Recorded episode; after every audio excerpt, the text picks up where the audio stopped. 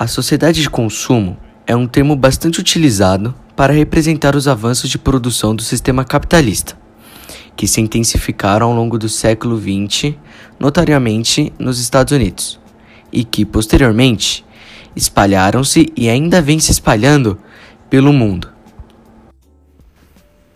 Nesse sentido, o desenvolvimento econômico e social é pautado pelo aumento do consumo, que resulta em lucro ao comércio e às grandes empresas, gerando mais emprego e aumentando a renda, o que acarreta ainda mais o consumo.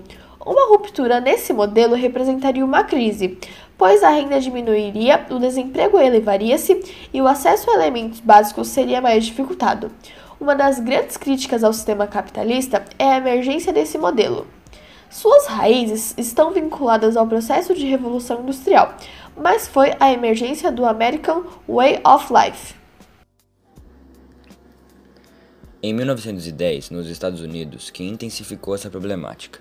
A consequência foi uma crise de superprodução das fábricas que ficaram com grandes estoques de produtos sem um mercado consumidor capaz de absorvê-los, gerando a crise de 29.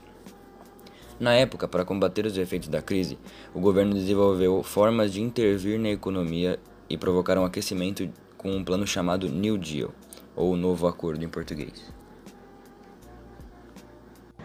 Consequentemente, para que as fábricas continuassem produzindo em massa e os produtos se difundissem, foram estabelecidos modelos de desenvolvimento pautados na melhoria de renda e no crédito facilitado, com o objetivo de ampliar ainda mais o consumo.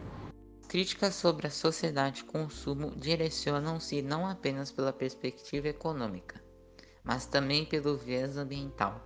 Afinal, um dos efeitos do consumismo é a ampliação da exploração dos recursos naturais para a geração de matérias-primas voltadas à fabricação de mais e mais mercadorias.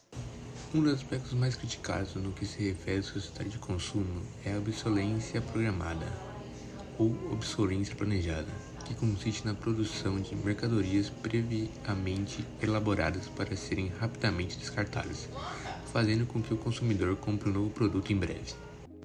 Com isso, além da adoção de políticas sociais de controle ao consumismo exagerado, é preciso encontrar meios econômicos alternativos ao desenvolvimento pautado no consumo.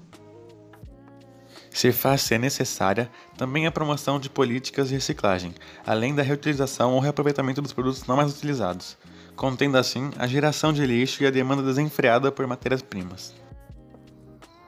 O Clube dos Reparadores é um movimento que procura diminuir todo esse impacto histórico no nosso meio ambiente e estilo de vida.